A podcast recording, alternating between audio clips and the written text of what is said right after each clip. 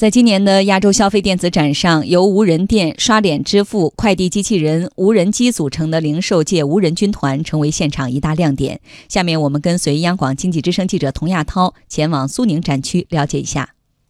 完成一次无人店购物需要几步？第一步的准备工作，你需要完成人脸识别的信息采集，扫二维码完成一个脸部信息的一个采集，然后就在我们的网络上完成一个注册。这边就拿我们这个袋子，上面有这个敲码。进入商店之后，如果你不知道要买的商品在哪个货架，或者犹豫想买哪个品牌，这时候你可以召唤身边的机器人。能给我推荐一个运动鞋吗？当然可以啦，阿迪的梅西系列。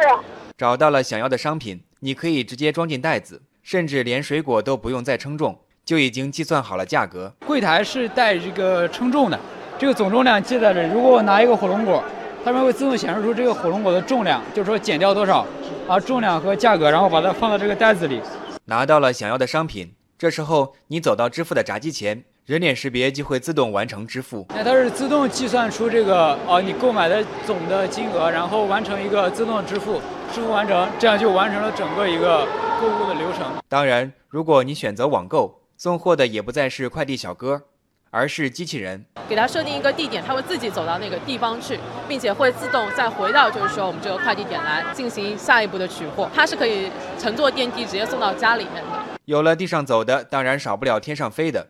无人机投送快递也得到越来越多的应用。主要我们是想要在放在一些相对来说车辆到达的不是特别方便的一些地区，比如说类似于山区这样子的一些地方。比如说快递员可能去的话会路程比较艰辛，那这个时候通过这个无人机的方式，直接把这个东西送到客户的手中，也是这样子，然后他自己再自动返航。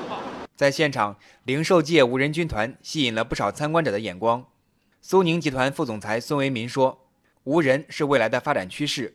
不过，这个无人并不是绝对的没有人。在零售的这个店面里，那么一般呢，它有一个商品的理货、介绍、导购、结算、支付、这个收银等等，在这些环节里头呢，在我们未来的店里头呢，实际上都可以进行替代，但并不是说绝对的这个无人，应该准确的说是人和机器人、人工智能的这些技术结合起来，共同来为顾客服务。未来的零售业将会如何发展？孙为民说。把零售的一些要素进行数字化，比如说顾客的身份，它形成了一个注册的身份，这个商品也进行了数字化的呈现，那么它就可以在各种屏幕中、场景中进行一个感应。那么第三个呢，就是支付的这个数字化。第二步呢，就是整个零售的服务的过程进行一个智能化的应用，比如说我们商品的采购、我们商品的销售到我们商品的配送、安装、维修一系列的这个服务环节，前两条的加上这个物联网。人工智能、区块链数据的这样一个智能化的服务。